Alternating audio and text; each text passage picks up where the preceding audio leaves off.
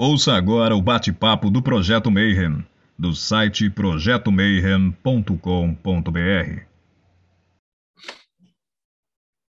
Bom dia para você que é de bom dia, boa noite para você que é da boa noite, boa tarde se você acabou de receber essa notificação e está vindo assistir mais um Bate-Papo Mayhem. E hoje a gente vai falar de Telema, a gente vai falar de Babylon, a gente vai falar de magia e uma porrada de coisa muito massa.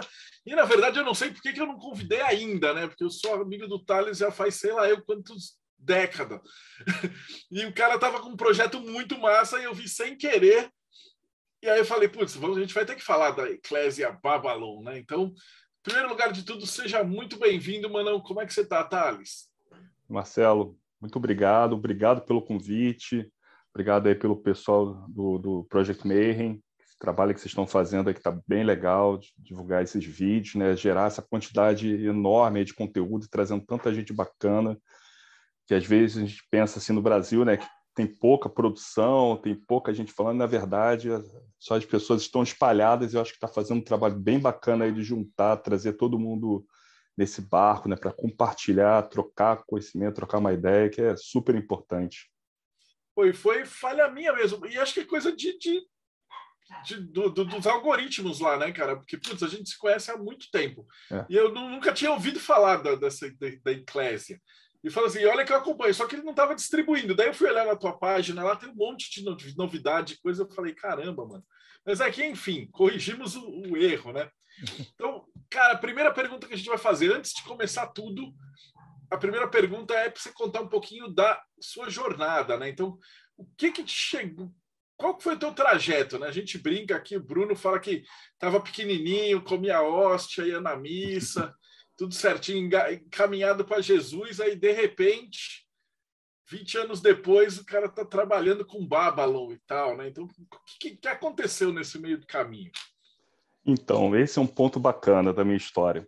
É, para quem não me conhece, eu sou literalmente filho do padre. Eu sou filho de um padre. Meu pai é pai, é padre da Igreja Católica Brasileira, que é uma denominação que permite que os padres sejam casados. Então, para quem tomou aquele susto inicial, é, mas de qualquer forma, eu venho de uma família muito religiosa. Meu pai ele é, ele é padre da Igreja Brasileira, meu irmão é reverendo anglicano, meu avô é, era maçom ligado à espiritualidade, minha avó teve sua passagem é, pelos terreiros da vida. Então, eu me considero uma pessoa muito afortunada nesse sentido religioso, que desde pequeno sempre fui. A, a, religi... a religiosidade sempre esteve presente na minha vida, nos mais diversas vertentes, nos mais diversos segmentos.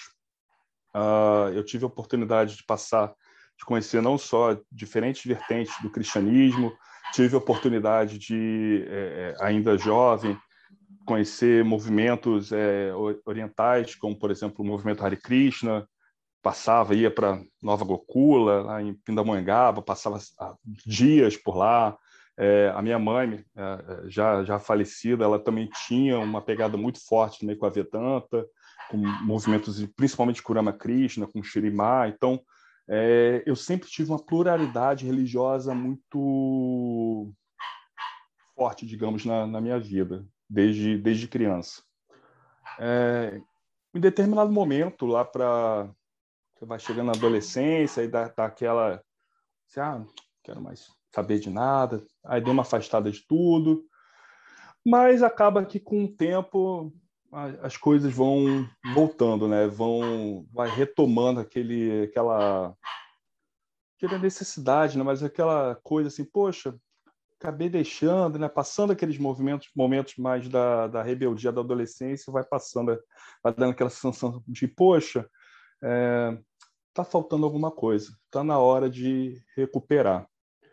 E aí, por entre é, é, idas e caminhos, é, talvez naquele momento, se já existisse Porta dos Fundos, provavelmente naquele momento eu ficaria pensando, caramba, eu quero retomar para uma religião, mas e se a religião certa for do Deus polinésio? Como é que eu faço para chegar na Polinésia? Mas não tinha porta dos fundos e o meu diálogo naquele momento acabou não sendo nessa linha. Comecei a me aproximar de um lado mais espiritualista, é, tive minha passagem aí pela Ordem Rosa Cruz, que eu acho que tal como a maioria das pessoas devem ter passado, ou estão, ou fazem, ou já tiveram em algum momento. É, comecei a buscar outras vertentes, ingressei na maçonaria, é, como tinha citado, assim, o meu avô paterno, ele, ele tinha sido maçom durante muitos anos, inclusive o meu bisavô era de uma a loja mais antiga lá da, da cidade deles, de Valença. É, até hoje eu tenho todos os certificados, e aquilo ali era uma coisa que sempre me atraía, que até hoje eu guardo todos os certificados que meu avô passou toda a trilha do Rio de Escocês antigo aceito. A gente até digitalizou para poder enviá-la para os arquivos da loja, porque é, eles já não tinham, eles tinham tido incêndio, estão perdendo vários documentos antigos e tal, aí na época a gente passou para eles. E nesse meio tempo eu comecei a olhar assim, falei, pô, deixa eu ver aqui alguma outra questão aqui ligada mais esotérica e tal. Aí eu lembro um, um dia, até, sei lá, deve ter sido 2007, 2006, sei lá eu estava passando, aí eu vi um, um post, uma mensagem até sua, assim, ah, que vai ter um curso no Rio de Janeiro, aí você foi fazer um curso aqui no, no centro da cidade, que era um curso de inglês. Se não me engano, o Cursa estava até com a gente nesse dia. Aí depois a gente foi para Saraiva, que você ia fazer uma palestra. Ah, foi, até... foi antes da Lilith nascer. Então, foi. 12 foi. anos, pelo menos. É. Eu tava com corsinha todo ferrado, que a gente foi lá para Saraiva. Aí, nesse meio tempo, comecei a estudar e tal. E dentro da maçonaria, eu comecei a. Apesar do meu avô ter toda essa trilha dentro do rito escocês antigo aceito, eu acabei indo para uma vertentes mais é, esotéricas. É, na verdade, médio comecei a me interessar, me aproximar né, das ordens inglesas. Posteriormente, me aproximei do rito escocês retificado, é, que foram as trilhas principais que eu segui dentro da maçonaria. Inclusive, tive até a sorte de ter sido, na época, até do rito escocês retificado, tive até a, a, a honra de ter sido armado é, CBSS pelo nosso falecido irmão Veneziane. Foi uma cerimônia fantástica.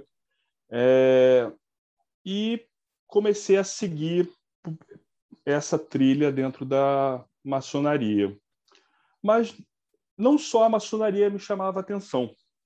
É, acho que também como todo brasileiro, quem nunca escutou Raul Seixas, quem nunca ficou com aquela de ouvir aquelas músicas, saber, cara, de onde que esse cara tirou isso, gente? E aí, em determinado momento, também né, dentro dessa busca, né, comecei a procurar sobre Telema, comecei a ler sobre Telema, como eu já tinha já uma eh, já tinha já esse pé, essa familiaridade com a maçonaria, eu acabei me aproximando de uma de uma ordem telêmica que tinha esse background maçônico. É, então, me aproximei, passei a fazer parte, é, cheguei aí para os Estados Unidos para participar de, de iniciações. É, cheguei a, a, participar, a atuar aqui nos trabalhos que a gente tinha aqui na, na cidade do Rio de Janeiro. Pausa.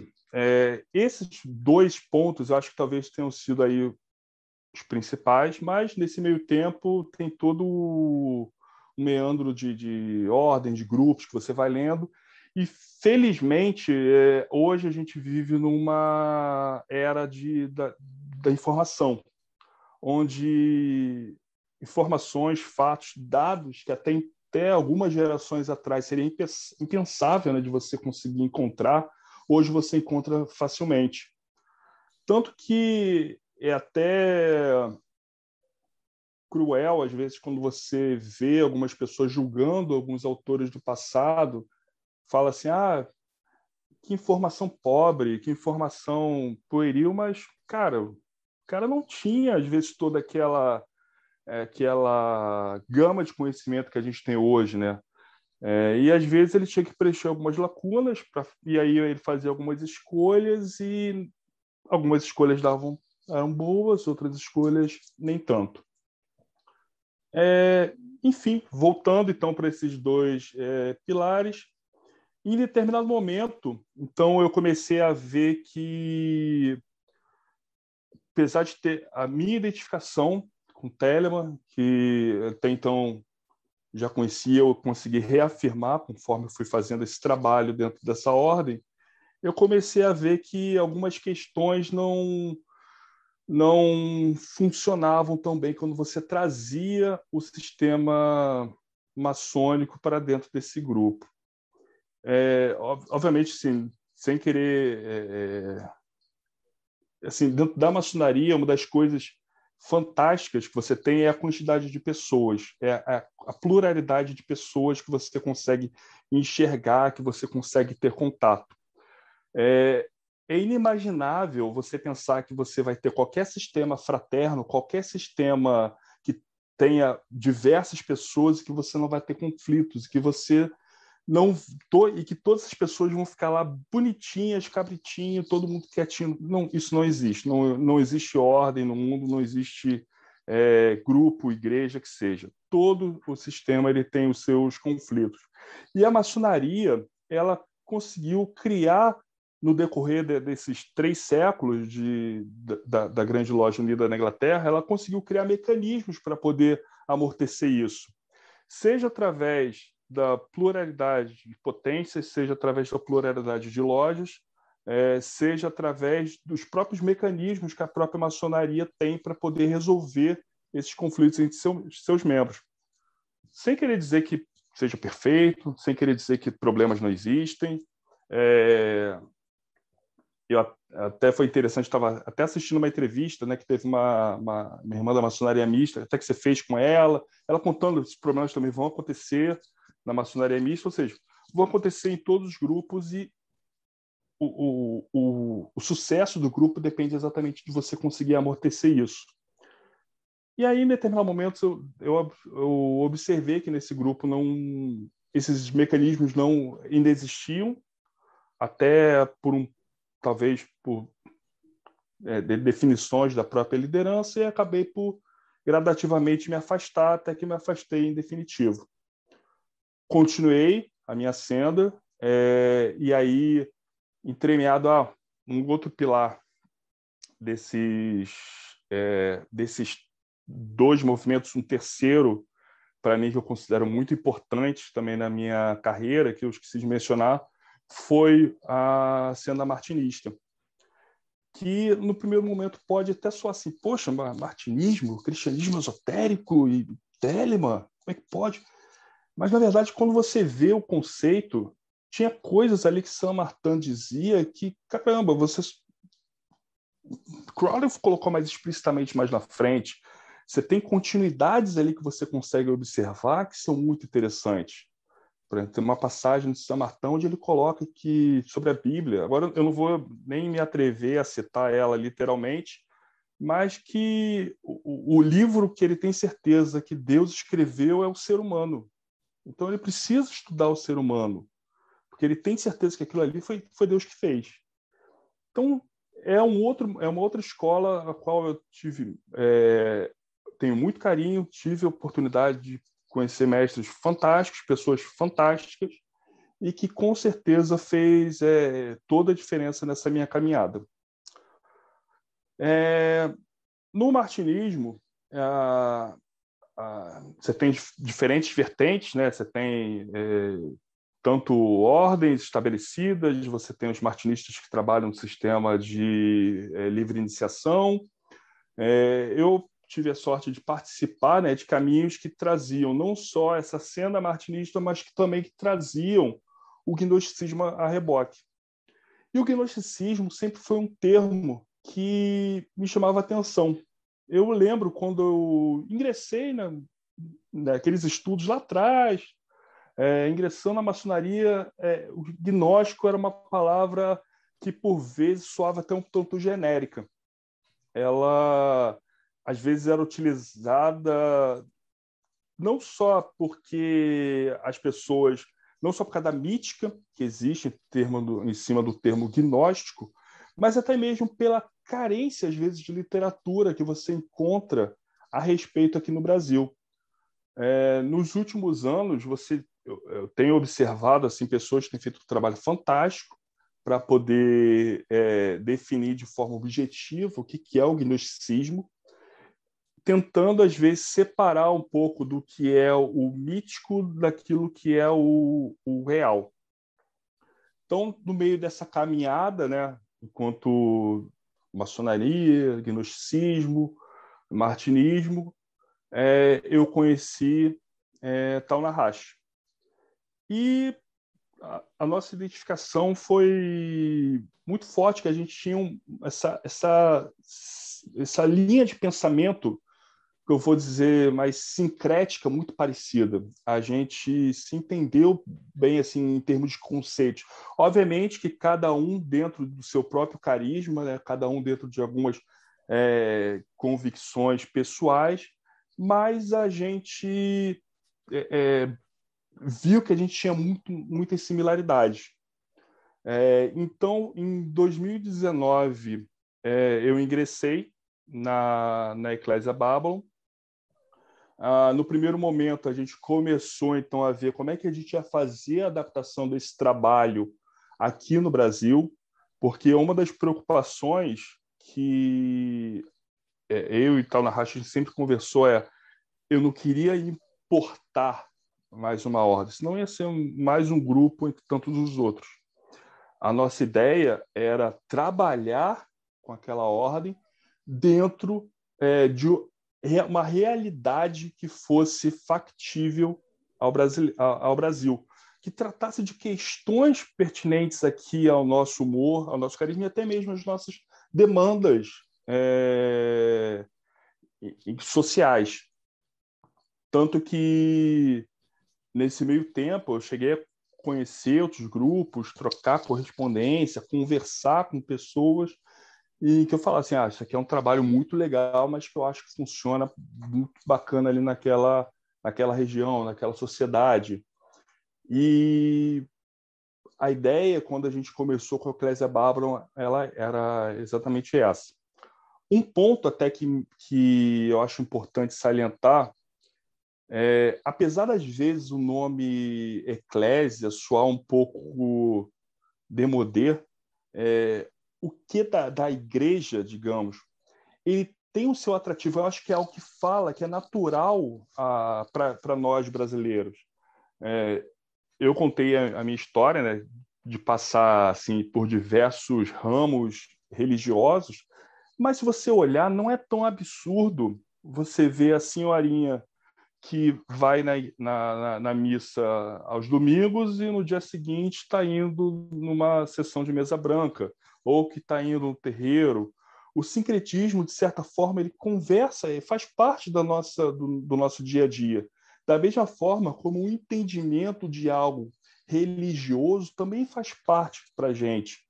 E eu acho que, de certa forma, talvez soe mais natural para nós, brasileiros, falarmos que estamos tratando em um contexto religioso de um templo, um santuário, do que talvez é, um sistema de dizer ah, é, é, nós somos cavaleiros templários, que é algo distante, né? não é um, um momento histórico que esteve presente no Brasil, é algo que vem do além. Obviamente que isso tem a sua mítica, é, tanto que quando a gente olha, por exemplo, a história da maçonaria, a maçonaria continental europeia, ela desenvolve um misticismo muito maior do que a maçonaria inglesa, exatamente por causa dessa coisa que vem de longe, né? Aquele mestre, o senhor que vem de longe é, com uma missão secreta. Mas é, eu acho que, que é, é, algo natural e palpável, e principalmente era muitas igrejas gnósticas, e aí dentro do, do tem também querer dosar certo ou se errado, muitas igrejas gnósticas acabam optando por um trabalho interno ou um trabalho que é vinculado a alguma outra instituição. No nosso caso, a nossa proposta era da eclésia por si só, uma eclésia aberta, uma eclésia sem, sem grandes mistérios, que fosse acessível, aberta e adaptada ao nosso humor. Quando a gente começou isso foi em 2019, e aí, nesse meio tempo, eu trouxe, aí me juntei com alguns outros é, irmãos é, de confiança que também já tinham vivência é, gnóstico, religiosa, é, para poder arrumar, digamos, a casa. Em 2020, é, a gente, Tal Narrash teve algumas questões de saúde, é, ele precisou se afastar momentaneamente do, do trabalho.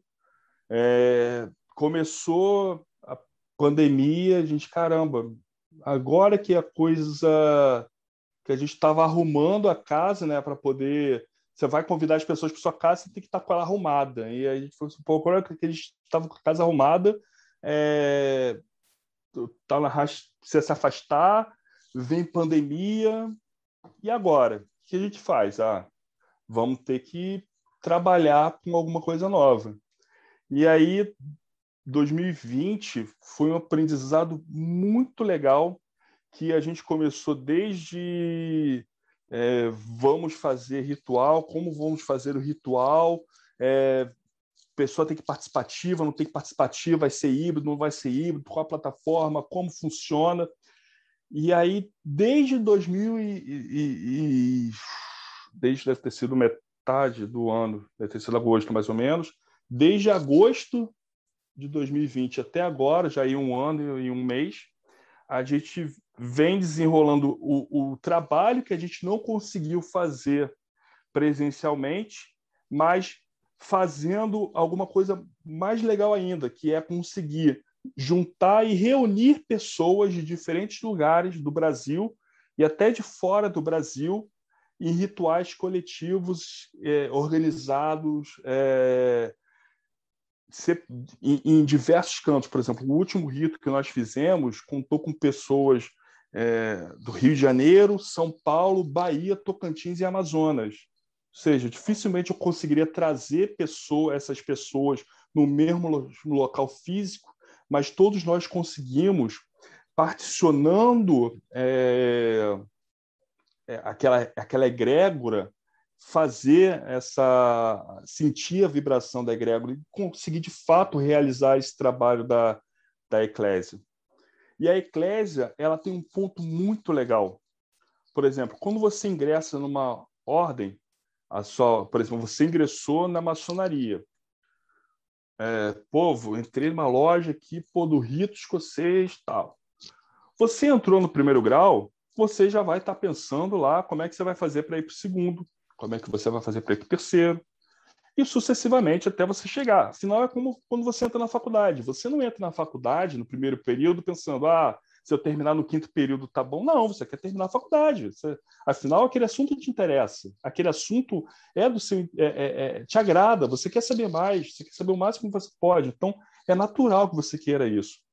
Já numa estrutura como a da Eclésia, não tem a progressão, porque o trabalho está ali. O, o, o bônus da missa é a própria missa. O bônus da liturgia é a própria palavra que você escuta na liturgia. Tanto que em todos os nossos ritos, a, a gente convida as pessoas e fala assim: oh, você não precisa ser membro formal da Eclésia. Mais à frente, até quando a gente estiver falando sobre, eu vou explicar como é que funciona, como é que é a nossa estrutura.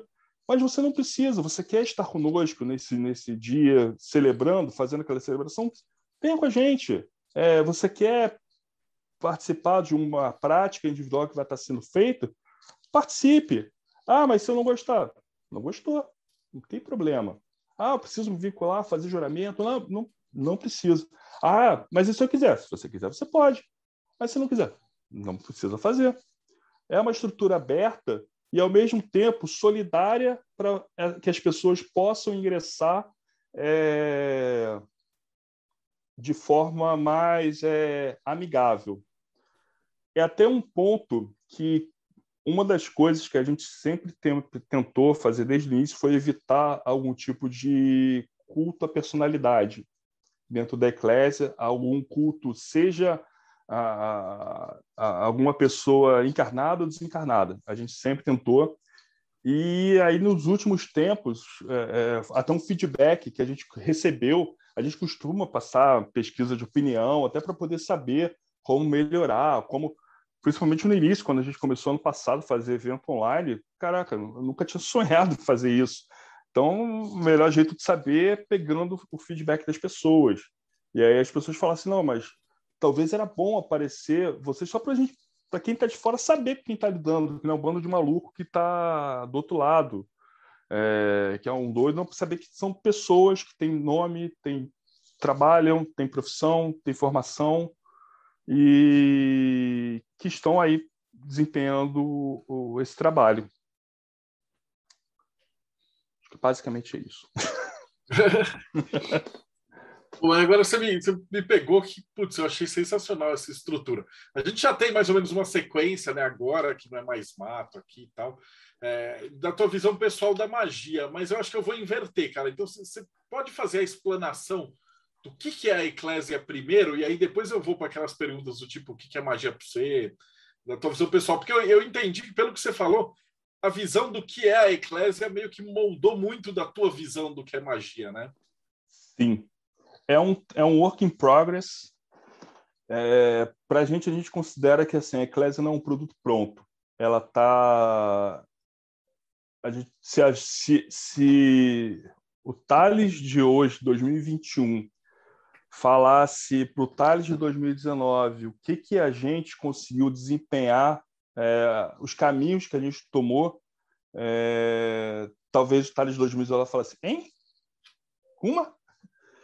Mas é, a gente tenta trabalhar exatamente é, é, com pequenos passos, exatamente para que a gente consiga, é, se a gente errar, a gente conseguir consertar, tomar outra direção e sucessivamente. Ou como diria para a galera do, do Agile, né? A gente tenta trabalhar com MVPs, ou seja, a gente tenta trabalhar com, com pensando pequeno, aos pouquinhos, para a gente ver como é que funciona, o que não funciona, o que, que se adequa, aonde que o trabalho melhora. Mas então, explicando um pouco então sobre a, Eclésia.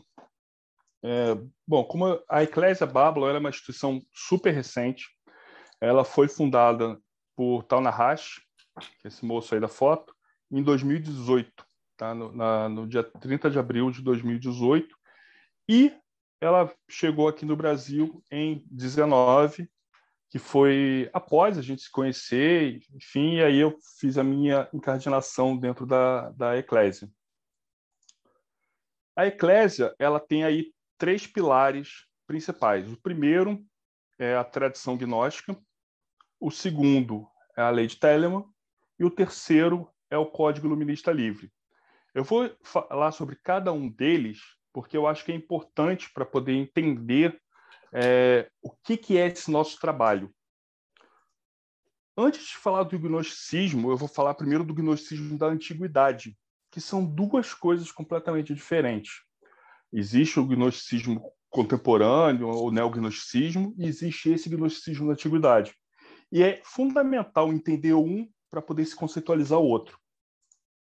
E aí, se me permitem, eu, eu tenho essa frase que eu acho é, é, é, de um livro que é um dos melhores livros sobre gnosticismo. É um livro é, é de uma autora é, brasileira, mas é um livro você encontra na estante virtual, mas infelizmente ele é fora de catálogo, onde ela coloca esse, essa, esse trecho aqui. O gnosticismo costuma surgir, sumir e reaparece ao longo da história, sem qualquer respeito com a conveniência dos historiadores que prefeririam um fenômeno muito mais estável.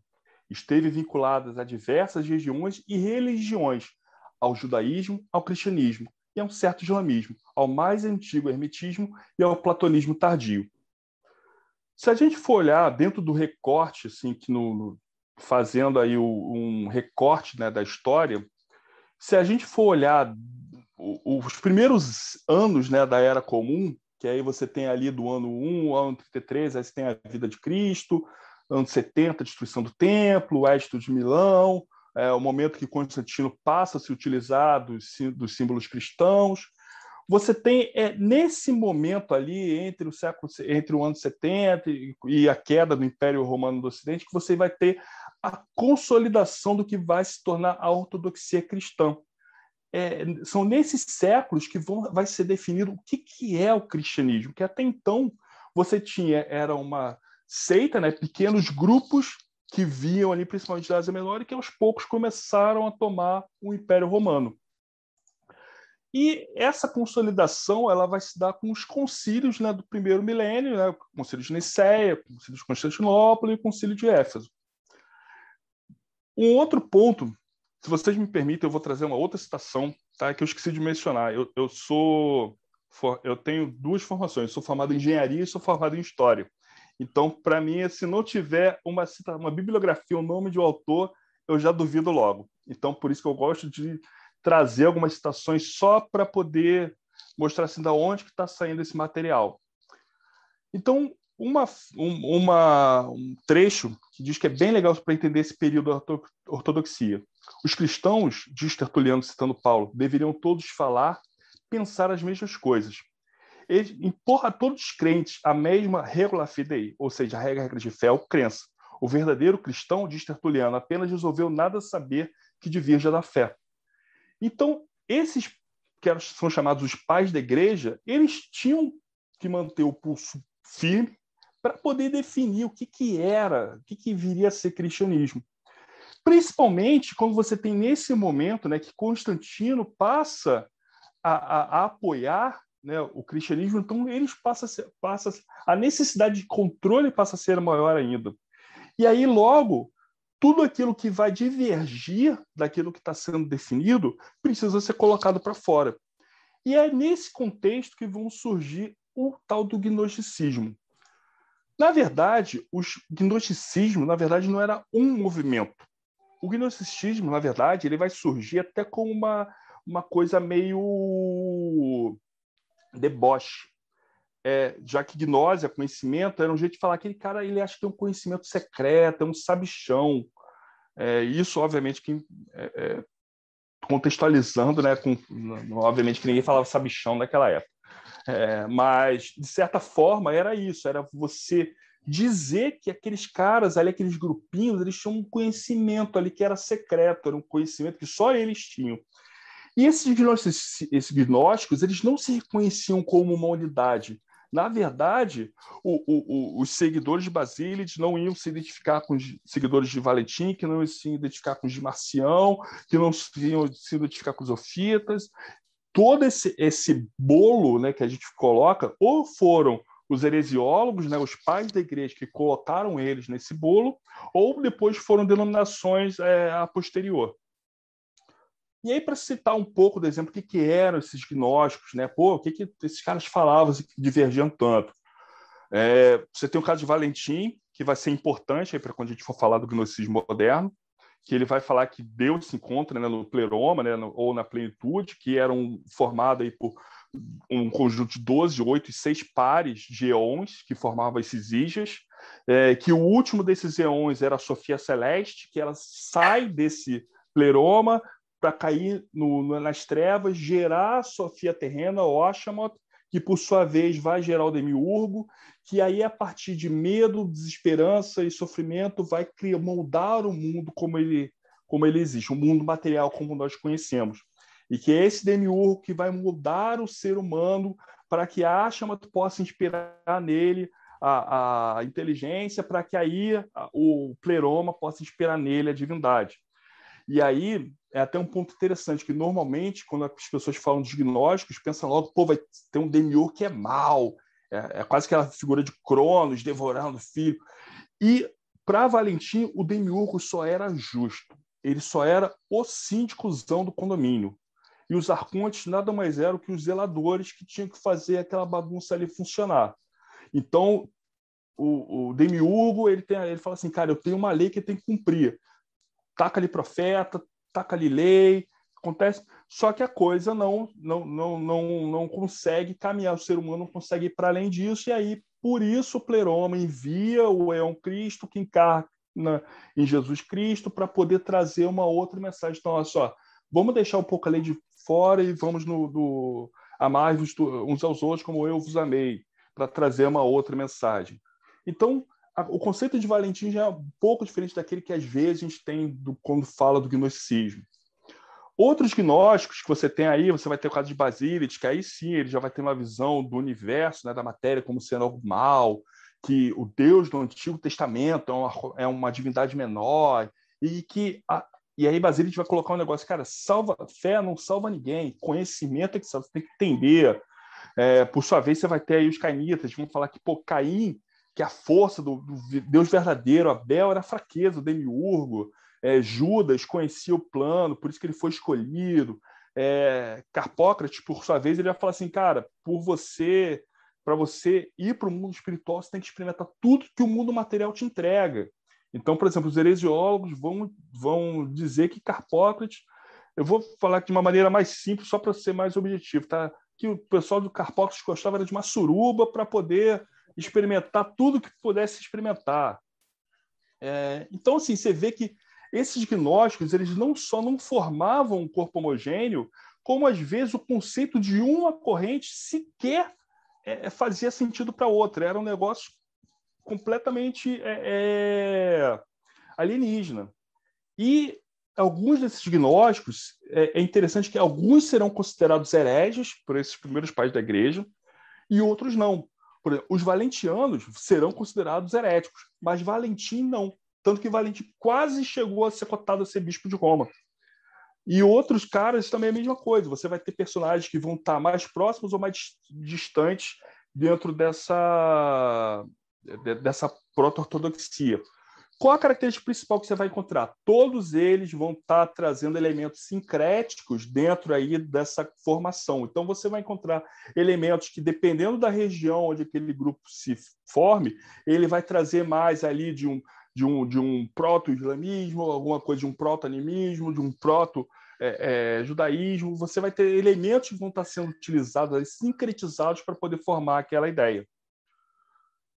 Os principais gnósticos que vão surgir são esses, que nascem nessa antiguidade tardia, mas você vai ter alguns movimentos que vão surgir também no decorrer da Idade Média, como, por exemplo, os famosos, os famosos cátaros, que vão ter suas raízes aí nas seitas né, do, do Império Bizantino, que vão ter o seu auge aí dentro do século XII, que eles vão ser perseguidos pelo Papa Inocente, que inclusive vai ter aquela cruzada contra os cátaros. É, os cátaros, por sua vez, eles tinham uma visão super ascética do mundo, de que os seres humanos, na verdade, eram anjos, né, que foram aprisionados por Satanás, e aí vai ter uma visão bem dualista, Deus mal, do, do Velho Testamento, Deus bom, e eles vão ter uma, uma estrutura né, é, é, clerical que é completamente é, é, desalinhada com aquela de Roma. Qual é o ponto importante da gente olhar tanto esses gnósticos da antiguidade quanto os próprios cátaros? Nenhum deles deixa herdeiro. É, não existe nenhuma linhagem que alguém diga assim, ah, eu tenho a linhagem que vem de Valentim. Não tem. Todos esses caras eles, eles acabam, ou no caso dos cátaros, eles são dizimados, é, e deixam aí sem existir, sem herdeiros, digamos. Obviamente que nada impede que existam os herdeiros espirituais, como a gente vai falar mais à frente, mas linhagem material não vai existir. A única linhagem que vai existir de que pode ser considerada gnóstica são os mandeus que vivem até hoje lá no Oriente Médio, principalmente no Irã, que eles se colocam como descendentes de João Batista Inclusive, eles consideram que Jesus deturpou as palavras. Assim, cara, Jesus era um cara que estava junto ali, mas ele não entendeu muito bem, então melhor se afastar. Eles têm uma doutrina muito reservada deles e eles têm zero ligação com todo o movimento gnóstico contemporâneo ou neognóstico ou zero ligação com esse com o gnosticismo que, que nós conhecemos, que nós praticamos hoje. Eles são um grupo bem fechado dentro de, de si. E aí entrando então nessa linha aí do gnosticismo contemporâneo, né, que é esse que a gente pratica hoje. Então você vai ter aí dois personagens aí principais para poder dizer desse início do gnosticismo. Primeiro é a Marie de Saint-Clair, que era ela é uma aristocrata, que era membro da Sociedade Teosófica, admiradora do trabalho de Kardec, patrocinava sessões espíritas e espiritualistas na França. É, Marie Sinclair ela vai, ela vai conhecer Blavatsky, inclusive em determinado momento, após a morte de Blavatsky, ela vai eh, disputar a presidência da Sociedade Teosófica em Paris. É, e o outro personagem vai ser Júlio Daniel, que era um bibliotecário, maçom e que era um frequentador assíduo dessas sessões que a Marie Sinclair patrocinava. É, ele tem o seu primeiro contato com o tema gnóstico ao encontrar alguns documentos cátaros na Biblioteca de Lyon, onde ele trabalhava, é, em determinado ele tem algumas passa a ter algumas visões com relação é, ele passa a ter algum contato nessas sessões né, com alguns gnósticos até que em 1888 ele tem uma visão do Eon Jesus que o consagra como bispo primaz dos albigeneses e em 1890 ele tem a visão que é o ponto-chave para a, o estabelecimento do, desse movimento gnóstico contemporâneo, que é uma visão de Sofia, que o convida a, a iniciar uma nova era, era do Paráclito e a, de fato, constituir a primeira igreja gnóstica da história, assumidamente gnóstica da história. Falando na França, século XIX, não tem como a gente não falar sobre Papus, que vai estar envolvido praticamente tudo que envolve qualquer movimento esotérico, ocultista na França desse período é, uma personalidade que dispensa apresentações e que vai ser o editor né, dessa revista La Iniciação. Ele é apresentado por ele, ele foi apresentado a Doinel pela Marie Sinclair e, e aí Doinel passa a escrever artigos é, para essa revista. Esses artigos, em geral, baseado nas pesquisas que ele fazia é, dentro desse trabalho da, dentro da biblioteca. É importante que assim, é, alguns não é esses textos você encontra essas revistas até hoje é, não são revistas pautadas é, no digamos no academicismo. É, então tem alguns itens que você vai encontrar tu vai falar assim caramba de onde Doinel tirou isso? Foi visão? Foi sessão? Ele achou algum pergaminho? Tem horas que você não sabe. Mas em outros você encontra de fato é, informações que são bem documentadas e que faz algumas é, exposições a respeito que são interessantes, como por exemplo, é, ele é muito, ele vai ser muito baseado no, no, no tema de Valentim. Então ele vai é, é, tentar mostrar que, por exemplo, o que é dito que é da queda de Sofia, na verdade não é uma queda, é um mergulho. Sofia que mergulha em direção ao desconhecido para que de fato a existência possa acontecer.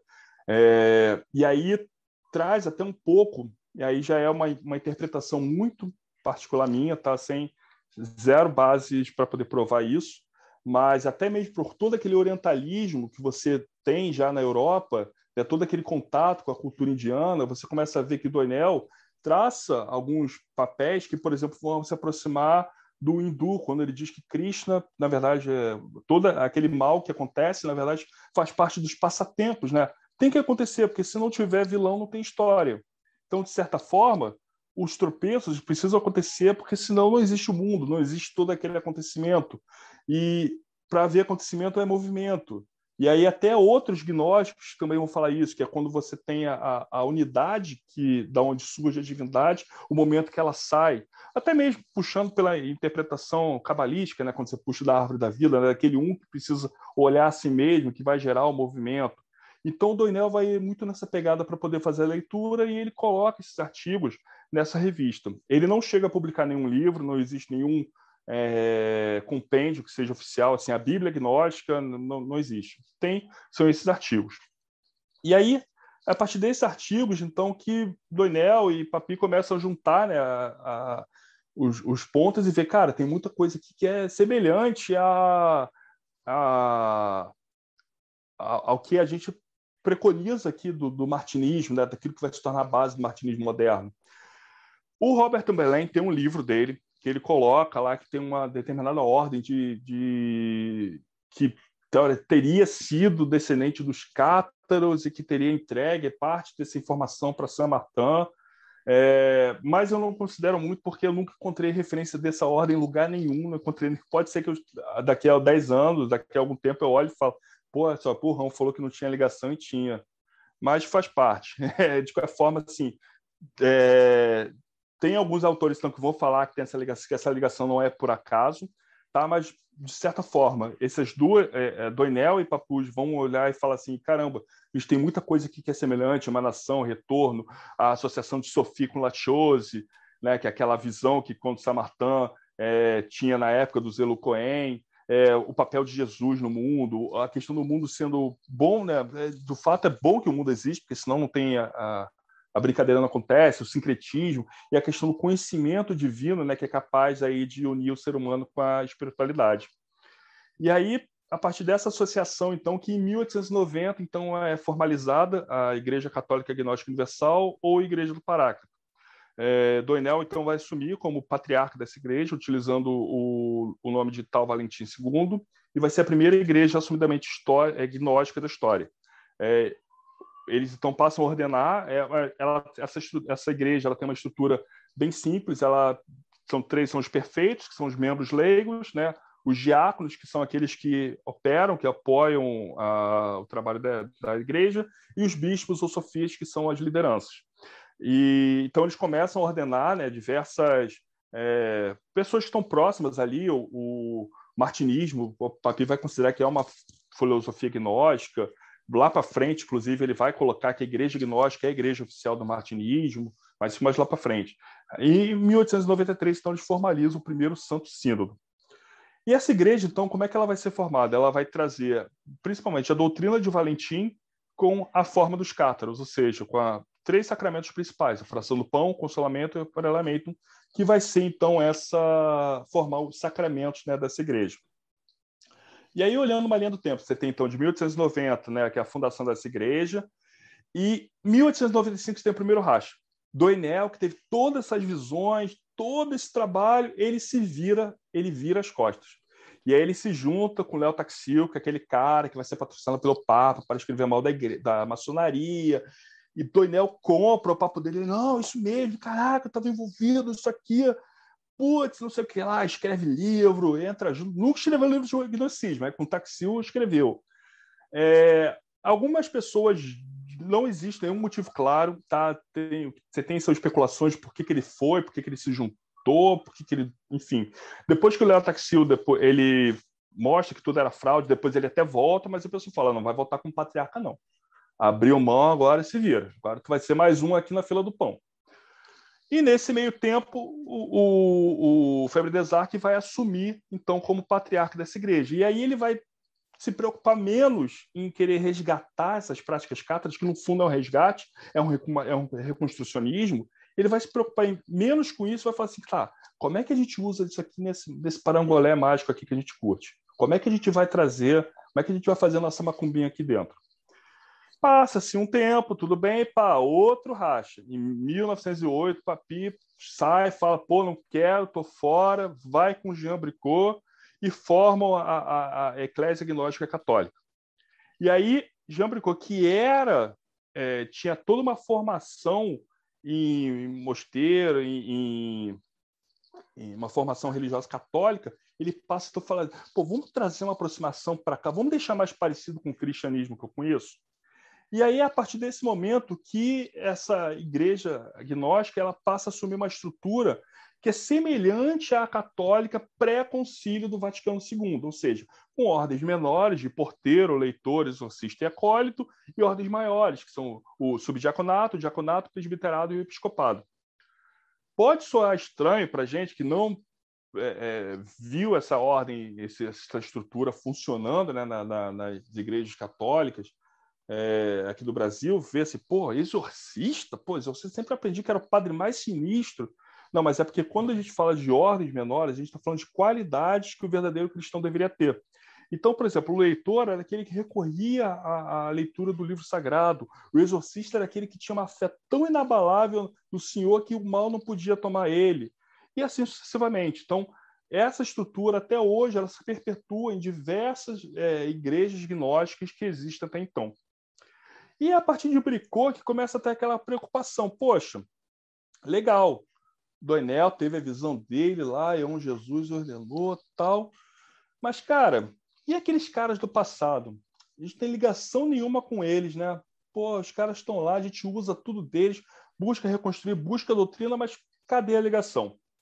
E aí ele passa a recorrer a, uma, a, um, a um item, que é o seguinte: Lá, voltando no Império Romano, você tinha o Pontifex Maximus, que era né, o Colégio dos Pontífices, né, que era aquela congregação, aquela, aquela instituição de Estado que reunia todos os altos sacerdotes dos cultos que existiam no Império Romano. E o, o, esse colégio era, era é, é, gerido né, por esse Pontifex Maximus, que inclusive podia dar pitaco no rito do outro. Ah, não, você vai trocar aquele sacerdote ali de Mitra, aquele cara ali não tá bom, não a troca de sacerdote de isso que não é legal. E de vez em quando esse papel era assumido pelo, pelo imperador, às vezes para fazer aquela, ah, vai ser o Pontifex Maximus Emérito. é, para fazer aquela política bacana. É, com a oficialização do Império Romano, obviamente que o imperador né, vai deixando de lado esse ponto e o Papa vai lá, opa, Pontifex Pax, sou eu. É, eu agora que detenho esse conhecimento aí, pô, eu que sou autoridade religiosa máxima. E aí passou-se a bricou é o seguinte, caramba, legal, o Papa lá, ele pegou lá a autoridade de Jesus Cristo, mas ele também pegou todas essas autoridades do passado. Então quer dizer que todo esse arcabouço espiritual está preso ali na, na sucessão apostólica que a, a, igreja, bem ou mal, ela está guardando até hoje. Precisamos ir ali.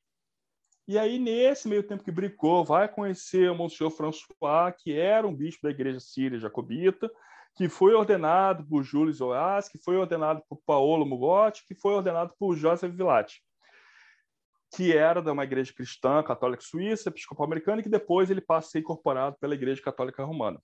Esses caras, eles passam então a fazer um, principalmente o René Villati, ele já tinha esse costume, que era a consagração dos epicos, desculpa, episcopos vagans, os, os bispos errantes, que eram aqueles sacerdotes que eram legitimamente ordenados, mas eles não estavam vinculados a uma estrutura oficial.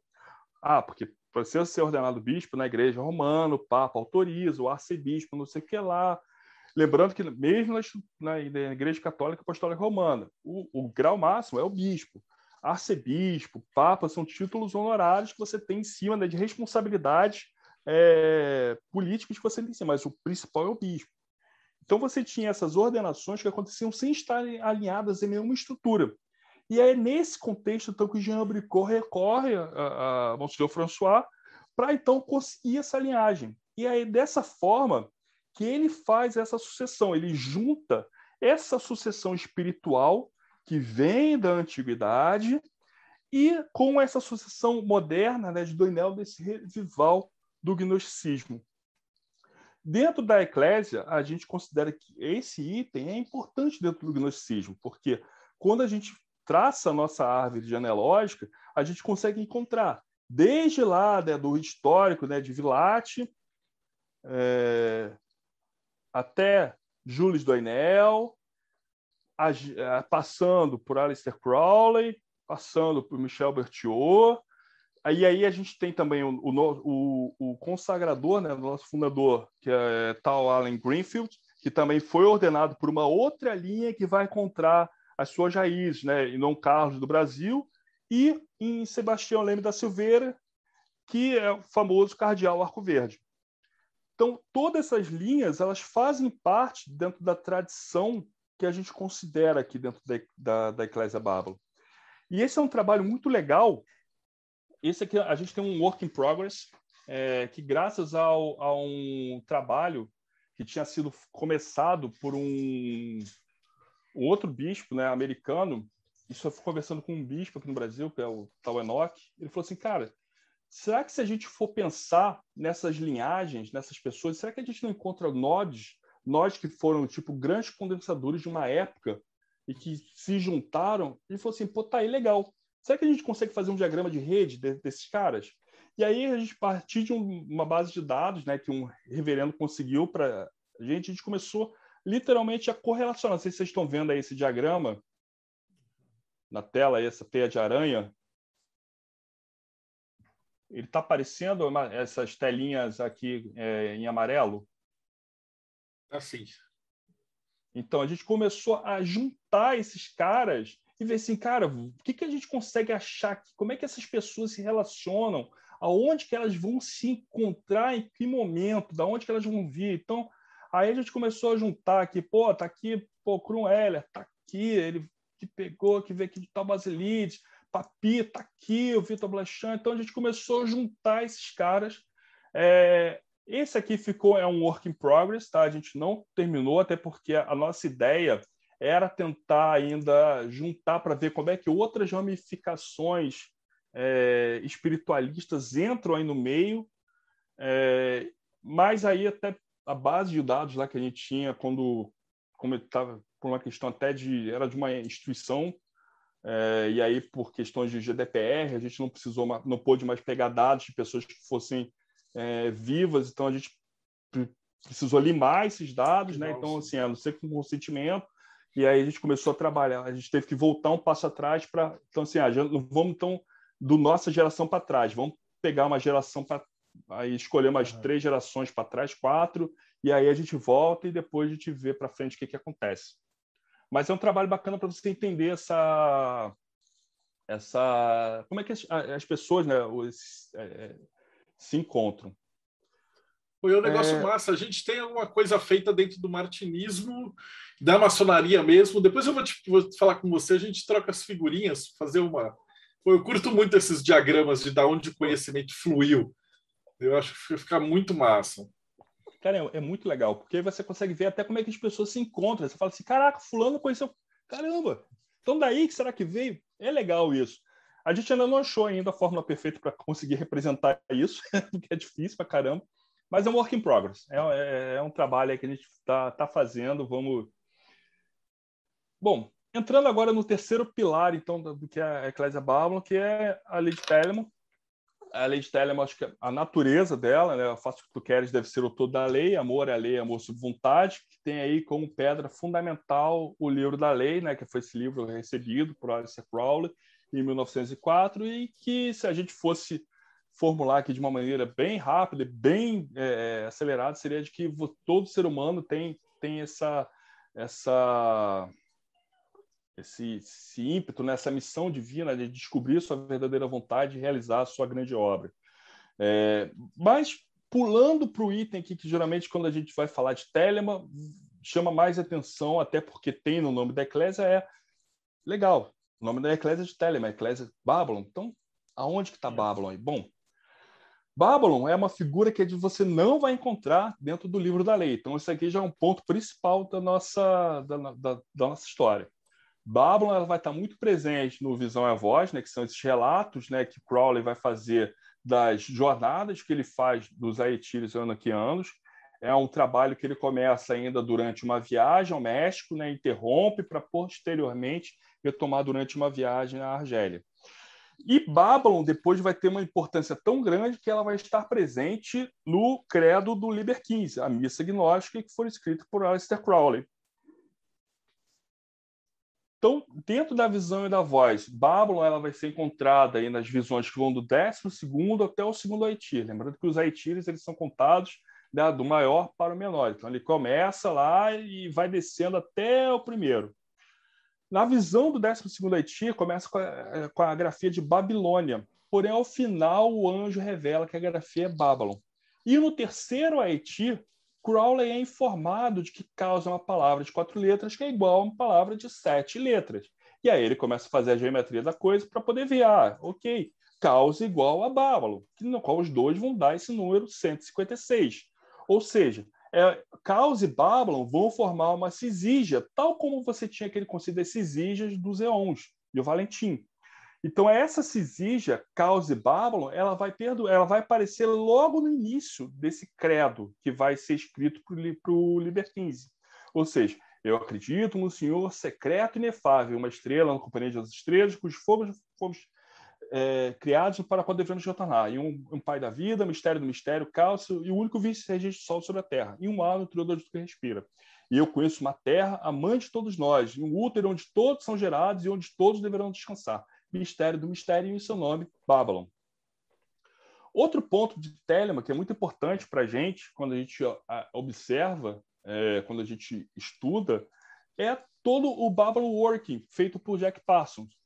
É, a gente não se é, é, não, não assume para si linhagem de Parsons, até porque ele morreu em condições é, foi no acidente, ele não estava sequer ele não estava pensando em morrer naquele dia, que parece.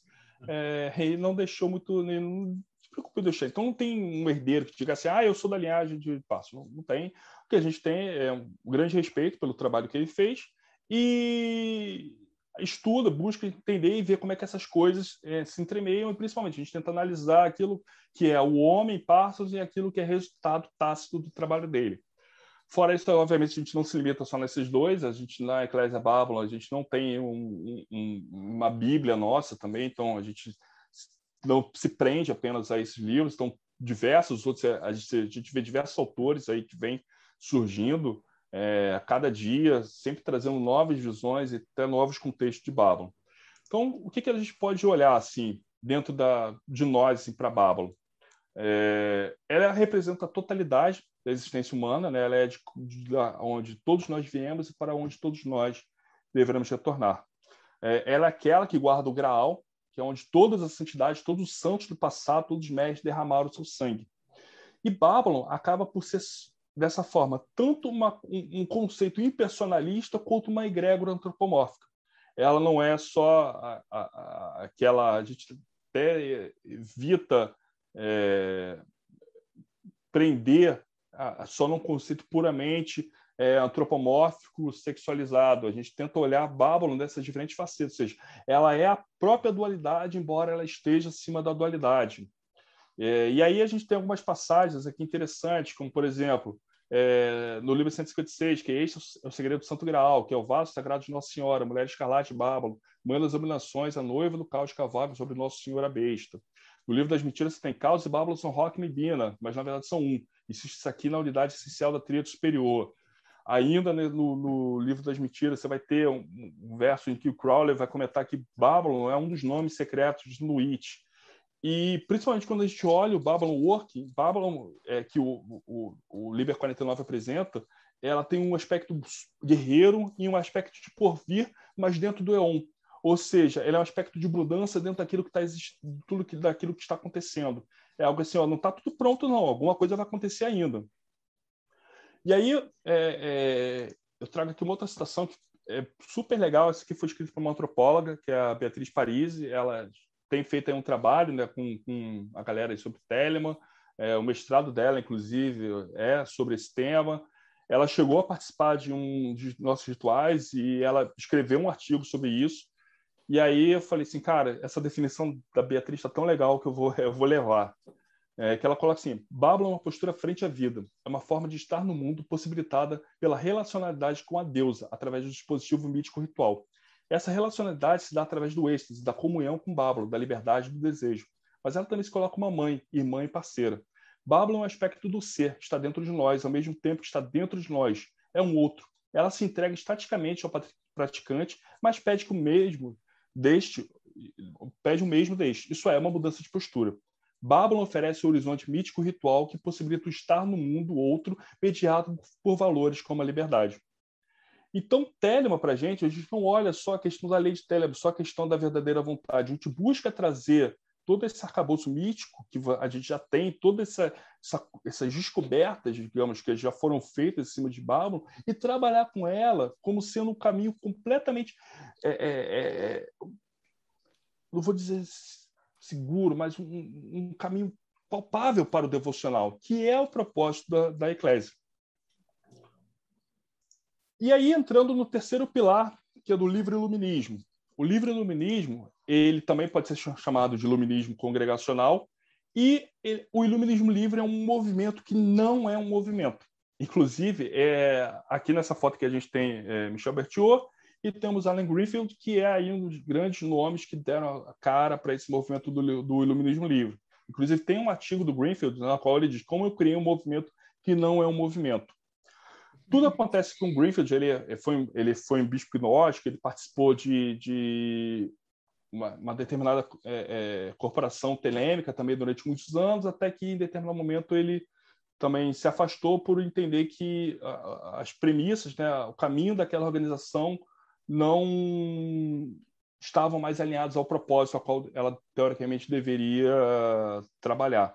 E aí ele passou a buscar outros grupos, ele se apesar da proximidade dele com o Bertiot, ele destaca que ele nunca te, ele nunca foi cabeça nem foi chave de nenhuma das organizações é, lideradas pelo Bertiot. Ele, é, é, ele recebeu, digamos, consagrações sem estar na, naquela estrutura.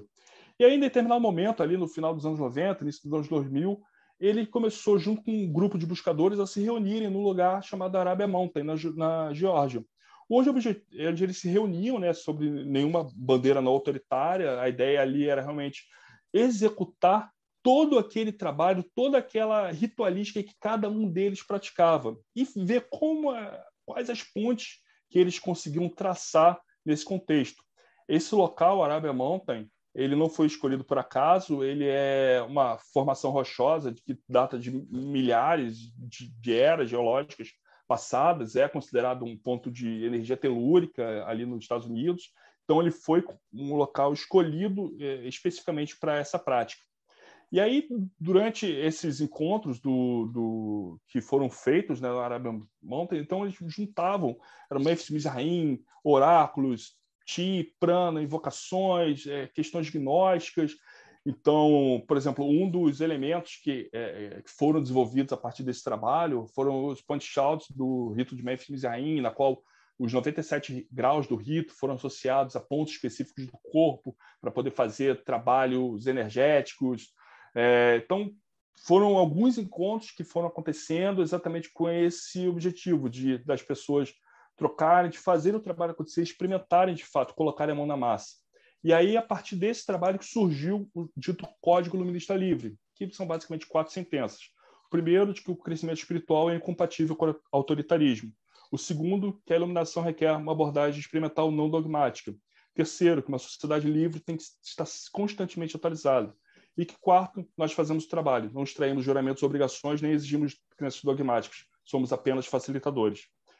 É, diversos movimentos, é, é, um movimento que é, é um código que atua sem ter um comando central, sem ter uma não existe ninguém que dite assim que vai dar seu, é o código iluminista livre para você. Não tem. O que você tem são diversos movimentos que vão surgir aí no decorrer do mundo. É, o Max Temple na Croácia, a Order of Illumination no Canadá, é, Temple of Southern Cross na Austrália. Cada movimento que vai trazer, é, vai usar essa bandeira né, dentro do seu trabalho em particular, cada um trabalhando também. Uns vão trabalhar mais questões relacionadas à maçonaria, outros vão trabalhar questões mais relacionadas à energia, outros vão trabalhar questões. E o único vínculo que eles vão ter normalmente é alguma das pessoas, ou algum membro passado, ou alguém esteve vinculada a esse trabalho, né, a esse movimento que surgiu lá no Arábia Mountain. Enfim, falando então dos, desses três pilares aí, eu falo da Eclésia Babylon, que para nós ele é um espaço de difusão da gnose, de congregação de indivíduos, execução de práticas é, devocionais e administração de sacramentos. Sacramentos para a gente que são uma coisa importante, que aí, citando é, é Santo Agostinho, são um sinal visível de uma coisa divina. Na Eclésia Babylon, é, normalmente, por exemplo, você pensa na Eclésia, na, na Igreja Católica, né, até mesmo em algumas linhagens gnósticas mais tradicionais, você tem sete sacramentos, né, que são aqueles sete, é, os quatro naturais, né, que é, são os quatro momentos da vida, né, batismo do nascimento, confirmação da maioridade, é, casamento da vida adulta e, e extremunção da morte. E os, quatro, os três é, opcionais, né? que são a Eucaristia, a, a, a ordenação e. Rapaz do branco agora não. Quando você comete um pecado, gente, como é que é o nome do. Enfim. É, na Eclésia Babylon, a gente não tem alguns conceitos, a gente não tem, por exemplo, o conceito de pecado original, então a gente não tem essa questão do pecado. Então, alguns sacramentos não fazem tanto sentido assim para gente. Ó, então, o Bruno temos... colocou penitência. Penitência, isso. Penitência. Grande Bruno, valeu. É, então, o que nós trabalhamos, na verdade, são sete sacramentos que são o chamado, a declaração do credo, a união das almas, o reforço das almas, a marca divina, a Eucaristia e a ordenação. Esses sacramentos então, que são o chamado, que é a aproximação e o mergulho da divindade, é, que a gente executa através de uma prática que nós chamamos de 77 dias, chamado de Babylon. É, a declaração do credo, que é a manifestação da vontade do indivíduo em conformidade com os princípios da eclésia. É, a gente entende que todas as revelações, todos os livros são uma... E aí é um conceito que até vem da, da, da Igreja Católica também, do cristianismo tradicional, esse, a, a escritura é a palavra de Deus ao homem, né, da divindade ao ser humano. É, o credo é a resposta do ser humano à divindade. E aí realmente é esse sentido. Você faz o, você tem um chamado que é esse mergulho, que é essa aproximação com a divindade. Em seguida você manifesta isso. Você expõe isso que você teve esse mergulho. É, a união das almas, que é a expressão mágica do processo divino, né, que cria continuamente o, o universo, é o amor sob vontade, literalmente a união das pessoas que desejam ter essa união abençoada pela Eclésia, o reforço das almas, que pode ser tanto uma bênção aos afortunados quanto um conforto aos necessitados, é, a marca divina, né, que é o comprometimento do, do, indivíduo, da pessoa, né, para com a divindade e para com a sua grande obra em particular, a Eucaristia, que é a comunhão da matéria e do espírito, e a ordenação, que apesar da gente é, considerar que a gnose é livre e disponível para todos, é, a gente tem esse legado, a gente tem essa, essa, tradição, a gente tem essa continuidade desse trabalho, né, que foi iniciado por mulheres e homens do passado que derramaram o seu sangue na taça de Nossa Bábalo. E é através desse caminho da ordenação que a gente persegue esse. A gente garante a continuidade desse trabalho de geração em geração. É, a nossa eclésia, ela semelhante à, à eclésia de Doinel, ela também é baseada apenas em três graus, é, que nós chamamos, nós chamamos de círculo, né, que o primeiro círculo são os círculos da, das crianças da Terra, que são os membros leigos, que são aqueles que fizeram o chamado e que posteriormente fizeram essa confirmação, a declaração do credo. É, e aí vem aquela pergunta: pô, mas o chamado é a pessoa que faz o chamado? Sim, é a pessoa que faz o chamado. É, a gente não considera que o mergulho com a divindade, que o, o, o sacerdote o, seja um, um, meio de caminho, né? é o negociador da divindade na Terra. Não, facilitador é, é, o sacerdote é um facilitador, mas quem faz o mergulho, quem tem que chamar pela divindade é a própria pessoa. É a própria pessoa que tem que buscar a divindade e mergulhar nela. E aí por isso esse período de 77 dias que a gente faz. Os outros dois círculos, né, que a gente chama, é, são o círculo dos amantes, são aqueles do sacerdote, sacerdotisas e sacerdotes, é, que são aquelas pessoas que de fato facilitam né, o trabalho, que ou seja, que estão no dia a dia é, promovendo os ritos, promovendo essa organização, ajudando que o trabalho aconteça, e o Círculo dos Eremitas, que a gente chama aqui, de, só para explicar, né, que é bispas e bispos, que na verdade são aqueles que se preocupam com a parte é, administrativa, de manter a tradição que nos foi legada e é, permitir que essa tradição ela seja atualizada tanto quanto é, seja necessário para que a gente consiga manter esse trabalho. Ah, como eu comentei, a gente tem, tem trabalhado principalmente a, a, a, gente chegou a tentar fazer algumas é, liturgias presenciais, mas sempre naquele receio, as pessoas muito. Então a gente tem tentado basicamente fazer essas liturgias online. A gente tem tido excelentes adesões, assim, pessoas de todo o Brasil participando. É, essa aqui foi uma das fotos assim onde a gente pede às vezes para as pessoas mandarem é, alguns o, o, altar que elas fizeram, então a gente compartilha as instruções, a gente faz todo mundo junto, tem tido um resultado bem bacana. A gente tem feito principalmente liturgias, que uma das é, é, a liturgia para a gente, ele tem, ela tem um papel importantíssimo, principalmente essa questão da liturgia da palavra. É, a gente guarda, a gente leva muito, a, a gente não se prende, a gente não abomina as escrituras do passado a gente estuda elas, a gente usa elas. E para a gente, por exemplo, um do, dos, dos escritores são talvez uma das mais importantes aí do cristianismo é o Evangelho de São João. E aí é onde você tem logo no início, que no início era o verbo, e o verbo estava com Deus, e o verbo era Deus. Então, esse verbo é o falar para a gente que é muito importante. Então, no momento que eu estou compartilhando aquela palavra, no momento que eu estou fazendo aquela liturgia, que nós estamos trocando, ou que nós temos pessoas em diversos cantos do, do, do país, cada uma lendo um verso e compartilhando, todos lendo um capítulo, Ali sim nós temos então a divindade sendo manifestada e pelo, pela congregação, seja no falar ou seja no escutar. É, no nosso última celebração que nós fizemos, a gente teve, nós tivemos é, é, alguns cânticos onde a gente pediu assim, olha, a gente não vai abrir o microfone de todo mundo porque senão vai ficar caótico, vai, ninguém vai entender nada, mas cantem junto, porque a vibração da, da fala de vocês é importante e isso para a gente é fundamental dentro da estrutura da nossa liturgia. É, a gente também faz essas reuniões também de estudos e de palestras, é, seja para poder relacionar de assuntos diretamente relacionados à eclésia, seja de alguns temas que sejam próximos e que tenham sejam de interesse né, das pessoas. Uh, a gente tem alguma produção bibliográfica, então a gente tem a gente nós traduzimos né, os escritos de Jack Parsons. É, esse está tá disponível lá no, no nosso site, em PDF, quem quiser baixar, tem no Clube dos Autores se quiser impresso também. Temos um livro que foi o chamado de Babylon, que foi é, é, são sete mensagens que uma das nossas sacerdotisas recebeu durante a execução dos 77 dias. É, são sete mensagens fantásticas e aí nós publicamos, traduzimos até por inglês esse material. É, temos uma tradução que a gente tem um work in progress do livro da lei, é, não no sentido de falar assim, ah, não, as outras traduções não, não servem, não gosto, não, não. É só porque eu acho que faz parte também do nosso trabalho é, é, sacerdotal a gente exercitar isso. Então, nós lançamos a primeira versão, estamos refazendo uma segunda versão é, agora, é, até compartilhando com outros membros que queiram ajudar. É, e a nossa opinião é que, assim, tal como a, a, Bíblia, você pode ter gente que vai gostar da Bíblia da Ave Maria, tem gente que vai gostar da Bíblia de Jerusalém, tem gente que vai gostar da, da King James. Tem para todos os gostos. O livro da lei, mesma coisa, também vai ter para todos os gostos.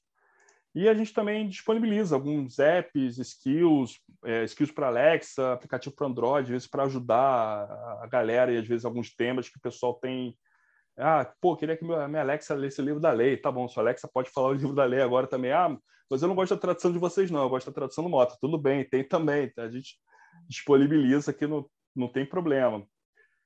E aí, falando até do, do chamado de Bábula, né, como eu coloquei aí, é, é, é, o nosso primeiro sacramento e talvez um dos rituais principais. Ele é um, ele é um ritual que ele é todo aberto. Você vai no site, você tem lá a execução, ele é um, executado em quatro etapas.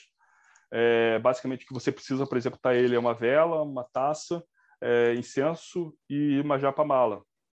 A japa, principalmente, porque a, a, a, questão do verbo, do falar para a gente nós é, é, muito importante. Então, dentro das práticas, a gente basicamente utiliza dois tipos de japa, que são aqui a gente chama japa de Babylon, que é a japa de 49 contas, e a japa de Nuit, que é a japa com 56 contas. E que a gente estimula a, a, o, o, o, vocalizar de mantras é, tanto o mantra de Babylon, o Akaduá, a gente considera que isso é importante, faz parte da nossa tradição e da nossa liturgia.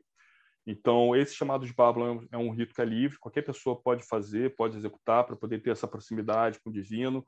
Na, apesar dele ser um sacramento, ele não é, ele não, não tem obrigatoriedade de ser administrado por um membro da eclésia. Tal como, por exemplo, se você olhar no cristianismo, você não precisa ser sacerdote para batizar ninguém. Qualquer cristão pode batizar um outro cristão. É, da mesma forma que o casamento que consuma, na verdade, é na hora lá que faz o tchaca-tchaca lá, depois do noivo a noiva, não é o sacerdote que está consumando. Então, a mesma coisa, chamado de bárbaro, é um rito da pessoa com a divindade. A gente só está apresentando a forma. É, Para aquele, normalmente, aqueles que querem ser membros fazem os 77 dias. É, esses 77 dias é, é, um rito individual que a pessoa faz quando quiser.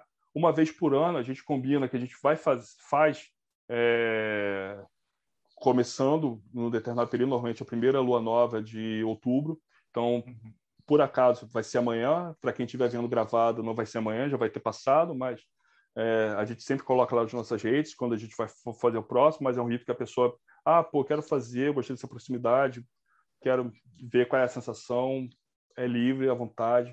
Ah, pô, eu quero fazer, mas não quero nem que vocês saibam. Tudo bem, não precisa falar com a gente, não, é, é, é, é livre. E um outro projeto também que a gente mantém, que a gente considera que é importante, como eu disse no início, a nossa eclésia ela foi fundada é, com base não de ser uma eclésia secreta, é, não de ser algo específico para um grupo, e sim algo aberto para o mundo. E seria muito estranho para nós olharmos para o mundo e vermos tanta coisa errada e não tentar fazer um pouquinho para poder ajudar. Então a gente tem esse projeto que é o 4 Dias Solidário, é, que é o que trimestralmente a gente é, pega sete ONGs, sete instituições, sete fundações é, que atuam em alguma causa, seja meio ambiente, é, educação, menores, é, que tenha, de alguma forma, tente ajudar né, a, a, sanar alguma deficiência que a gente tem dentro da nossa sociedade. Até porque a gente entende que todo homem, toda uma mulher, uma estrela, aquele que sofre também é e é nosso dever assim é, irradiar luz, vida, amor liberdade, mesmo que sem perda de refugência para nós. Então, é um trabalho pequeno que a gente faz, a gente faz basicamente a divulgação, é, as pessoas entram no nosso site, solidário.4gsanctuary.com, é, lá você encontra a, o nome da instituição, é, qual é a causa que ela que ela defende, como que ajuda. A gente não faz nenhum recolhimento, tá? O recolhimento a gente sempre direciona, vai, procura a instituição, gostou, quer ajudar aquela causa, vai lá, ajuda ele, sabe? Porque tem muita instituição que não, não precisa de dinheiro, precisa de braço mesmo, de gente para trabalhar. É, mas eu acho que é, é, E a gente também divulga nas nossas redes, nos nossos eventos, a gente sempre fala também, ó, esse trimestre a gente está apoiando as instituições tais, tais, tais. É, e eu acho que é um, é, é, é um, é um passinho inicial para a gente poder fazer alguma coisa, já que a gente quer olhar para o mundo, a gente precisa estar atento para isso também. Então é isso. Falei para caramba, mas é então para quem não conhece ainda o nosso site tem os contatos, tá? O site aqui no Brasil é b.4gsanctuary.com. A gente tem o Instagram, que é o do 4gsanctuary.com. Tem o nosso grupo no Telegram. Para quem quiser ver também aí do meu trabalho particular, tem o meu site, né, que é o artereal.talizazia.com, tem o meu e-mail, fica à vontade. É, e nos Estados Unidos a gente tem um site aí que é o ecclesiababylon.com ou o, o, o, Instagram aí do Tal Nahash, né, que é o Pineapple Bay é, Official. E aí muita gente até pergunta por que Pineapple, é porque ele é do Colorado, na região do Colorado era um costume quando você tinha um visitante, você dá um abacaxi. Era um sintoma, era um sinal de de amizade, assim, de você mostrar afeto para aquela pessoa que vem te visitar. E aí acabou se tornando a abadia do abacaxi. Então, quem quiser conhecer ele, sempre posta umas artes fantásticas. O, o Talnahash, ele é fazendeiro, mas ele também é artista. Então, é, as postagens dele sempre tem umas artes conceituais que ele faz em cima da, da Eclésia Babylon, dos temas que são pertinentes aí da, da Eclésia. Da parte da apresentação, era isso. Foi uma aula completa, né? As perguntas que eu tinha separado, você já respondeu todas na didática, cara. Então foi, foi maravilhoso. Eu só vou pegar com o Thales, se você está assistindo isso daqui, a, a, os dados que ele passou vão estar tá aqui embaixo na descrição do vídeo. E, Thales, depois de tudo isso e, e dessa visão que você tem, como é que mudou a visão de magia para você? Então, cada vez mais eu tenho, eu tenho é, é, certeza de que nós temos à disposição diversos saberes e diversas formas da gente poder lidar com o mundo. É, a gente tem o saber científico, sim, que é um saber importantíssimo, mas a gente tem o saber filosófico, a gente tem o saber artístico, a gente tem até o saber do senso comum. E anos atrás eu tive um, um pequeno livro do, do Rubem Alves, que Filosofia da Ciência, que me marcou bastante. Na época eu estava na, na graduação, muitos anos atrás.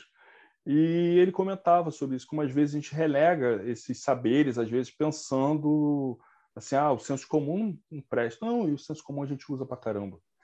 E da mesma forma, a gente tem tecnologia, a gente tem métodos devocionais, a gente tem práticas das mais diversas que sejam, e que nos ajudam né, nesse interagir com o mundo, né, no tocar o mundo. E eu acho que a magia entra aí como um saber, um ramo do saber, né, que possibilita você, através de uma experiência que transcende o mundano, é, interagir com o mundo e poder desempenhar é, essa sua obra individual, né, essa sua grande obra e poder vir a exercitar essa sua verdadeira vontade. Eu sou, aí é uma opinião também muito particular minha. É, eu sou um, pouco, não vou dizer imediatista, mas uma visão minha particular. Eu não gosto da, daquela visão, ah, ah, isso aqui são conhecimentos inalienáveis, só vai saber da outra vida, isso aqui só depois de 200. Não, eu acho que a gente está sempre aprendendo e a gente está sempre utilizando, e eu acho que a magia está aí é você fazer esses pequenos experimentos, esses pequenos mergulhos, essas pequenas experiências que vão somando e dia a dia você consegue chegar mais próximo desse seu grande objetivo. Para aí, quando chegar naquele movimento, naquele momento derradeiro, né, quando você chegar à sua grande festa, você possa olhar e dizer, poxa, está aí, construir alguma coisa, né? Construir cada dia, eu pude construir esse tijolinho aí do meu templo espiritual, né? da minha grande obra. Eu acho que magia está muito nesse sentido para mim. O doutor apaixonado por esse trabalho de vocês. E, na verdade, eu vejo muita semelhança com o que a gente tem feito aqui no Mayhem, né? Eu vi que tem bastante gente que você convidou, pessoal que não conhece a gente, a gente tem meio essa visão de que tem tanto caminho que, tipo, eu não posso virar e falar assim, porra, eu vou dizer para onde você tem que ir. Cara, a gente tem agora se dedicado da pandemia a entrevistar a galera que está organizando diversos grupos. Você imaginar isso, eu entrevistei de druida islâmico, de telemaor do Saturno, ao padre exorcista. Então a gente está tá mostrando para a galera que, cara, tem um milhão de caminhos, meu. E tá dentro de, daquele princípio que você falou, do iluminismo, né, cara? Não tem autoridade. Então, se você estudar e pegar um caminho, e o que você apresentou hoje foi maravilhoso, Thales. Eu te agradeço demais. Não, eu que agradeço, Marcelo, e pô, um, grande prazer estar aqui, poder compartilhar um pouco desse trabalho. É, acho que como você falou, assim, acho que todos os caminhos estão aí. É, eu, falar que eu detenho conhecimento assim da, da, da, da verdade, um grupo DT, você isso acaba virando um, um, um, um pulo, né, para você criar um gueto que aí vai se tornar uma coisa perigosa. E tanto que na Eclésia Babylon as pessoas falam, ah, mas eu sou membro da XPTO, da XYZ, posso? Pode. Não é da nossa... A gente não quer exclusividade de ninguém. Isso, inclusive, é, eu, eu, pratiquei, a, pratico artes marciais né, já há muito tempo, e teve um professor de que eu treinei, não tive tantas oportunidades assim, de treinar com ele, que era o Tom Bill McGrath, que uma vez conversando com ele, ele dizia, olha, na minha escola, quando o cara chega na preta, a primeira coisa que eu mando é ele embora para ele treinar com outro cara, porque senão ele só vai ficar viciado com aquilo que eu, com aquilo que eu ensinei. Ele não vai ter a, a, a total visão da arte, porque por mais que eu tente ensinar é, a totalidade da arte, no fundo, no dia a dia, eu sempre vou usar muito aquilo que é mais no meu uso, aquilo que eu estou mais que, é, que funciona mais para mim. E talvez ele perca alguma outra coisa que para mim não funcione tanto, que para ele seja uma ferramenta útil. Então, a primeira coisa que eu faço, ó, pé na bunda, vai treinar com fulano, com Beltrano, com ciclano, depois tu volta. Eu acho que era, é, foi um pensamento que eu fiquei desde que a gente teve esse papo, foi bem legal e, e, marcou aquilo. Eu acho que é um pouco do que a gente tenta fazer também. Então, a gente não busca tentar fazer uma alguma coisa muito guetão, que ah, tem que ficar grudado, tem que é, a gente tenta ser aberto, a gente tenta é, ser receptivo e, e, realmente congregar e principalmente falando uma linguagem que seja natural e, e familiar para nós é, aqui no, no, Brasil. Não, ah, quer dizer que a Clésia Barros, não. Tal como está na Rache, ou depois que ele teve, ele eu tinha comentado, né, ele teve algumas questões de saúde, precisou se afastar.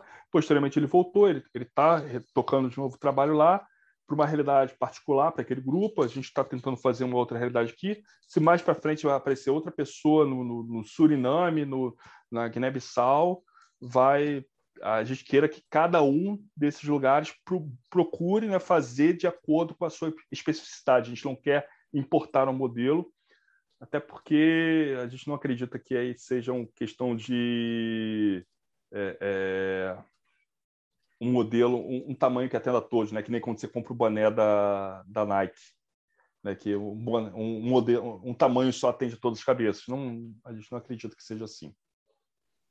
Fantástico. Eu só estou com uma pergunta da Helene, é, ela vai fazer pelo chat. Eu esqueci de avisar para o pessoal, pessoal que não estava acostumado. A, podem fazer as perguntas pelo chat, mas assim que a gente acabar de gravar, porque na verdade o projeto B ele surgiu para apresentar todas essas ordens para a galera que está nos escutando, né? Então, essa aqui é a entrevista de número 240. Então, eu entrevistei mais 240 pessoas que vão falar de vários grupos totais. E no final do bate-papo a gente abre a câmera para a gente confraternizar e tal. Mas para não poluir muito do YouTube, que a galera prefere uma coisa mais didática, a gente grava a, as entrevistas do ponto de vista direto, tá? Então, Thales, eu só tenho que te agradecer, cara. O que vocês precisarem da gente do Mayhem para divulgar, para colocar, eh, fazer propaganda, esse tipo de coisa. Vocês têm um blog? tem, a gente o site de vocês chega... tem gera RSS. Não gera RSS. Tá, então depois eu falo com você que o Grola fez um, um, projeto muito legal que era o Caduceu, que para quem tem é, é, sites que anunciam essas coisas e geram RSS, é um agregador de RSS de blogs ocultistas, para não ficar ah, dependendo tenho, do tá aqui, Facebook. Ó. Aí. Ai. Era maravilhoso. A Helena perguntou. É, o que chamou muita atenção na Eclésia é voltado para Babylon, mas ela só viu referências masculinas, então ela queria saber da atividade de mulheres na ordem. São sim, aceitas e se existem posições é... de sacerdotisa. Existe sim. Temos, inclusive, na, no nosso site temos fotos até de ordenação que tivemos uh, de bispos. De ordenação sacerdotisa a gente não colocou foto, mas tem sim. Inclusive, mulheres se vocês é, forem olhar na, na, nas fotos né, dos nossos ritos, a gente passou até a colocar as fotinhos na, é, das pessoas que participaram do, do, rito, a gente coloca depois, né, até para as pessoas saberem quem foram os oficiais. Vou ver que tem mulheres que participam também é, da ordem. Assim, a, a, a gente usa esse termo, a gente não usa tanto o termo bispa só porque é feio, né? Bispa, bispo, fica um negócio meio então a gente usa ali, são pessoas que estão dentro do é, é, daquele círculo, né? mas sim, né? todos os círculos são abertos para homens, mulheres, sem qualquer prejuízo de raça, gênero, posição, é, qualquer que seja, todos são bem-vindos, bem-vindas, bem-vindas. É, é, não, realmente a eclésia é, é para todos. Ok. O João perguntou assim: se existem oferendas para Babylon, como é feito nos ritos afro-brasileiros, para orixás? Olha, nós temos aí o chamado de Babylon, que tem um quezinho, talvez seja mais, mais próximo de uma Eucaristia, sim, mas de certa forma, o chamado de Babylon, seja na, na, nas instruções que eu passei, que você precisa de uma vela, uma taça. Não precisa ter uma imagem, não precisa ter ah, eu quero, é, eu tenho uma visão de Babylon que é mais é, antropomórfica e eu quero ter uma estátua perfeito. Inclusive tem uma, tem uma, uma eu vou chamar de irmã porque é, embora não, ela oficialmente não seja membro da Eclésia, mas ela participa do nosso grupo ela é da Argentina e ela estava mostrando lá que, por exemplo, ela fez uma, uma, uma deidade de Babylon é, com base numa de Nossa Senhora, e ela montou para o altar dela. Ela comprou uma estátua de Nossa Senhora de gesso branco, foi moldando, colocou taça, espada, o leão e montou e virou. Então ela faz ali dentro da, da, da, da, da das práticas né, é, é, religiosas dela ali, ela tem uma correlação que ela faz. Dentro do cânone, assim, do, do rito, é, não sei se dá para dizer que orixá, mas eu acho que o chamado de Babylon tem um quesinho, sim, que poderia ser próximo. Fantástico. Então, Thales, te agradeço de coração. Eu vou me despedir da galera aqui e aí a gente abre a câmera para conversar. Mas valeu demais. Então, você que está acompanhando a gente, então não esquece, segue o canal, dá like, dá uma olhada nas outras entrevistas, vai no canal da Eclésia Babylon, já dá like e a gente se vê aí no próximo bate-papo Mayhem.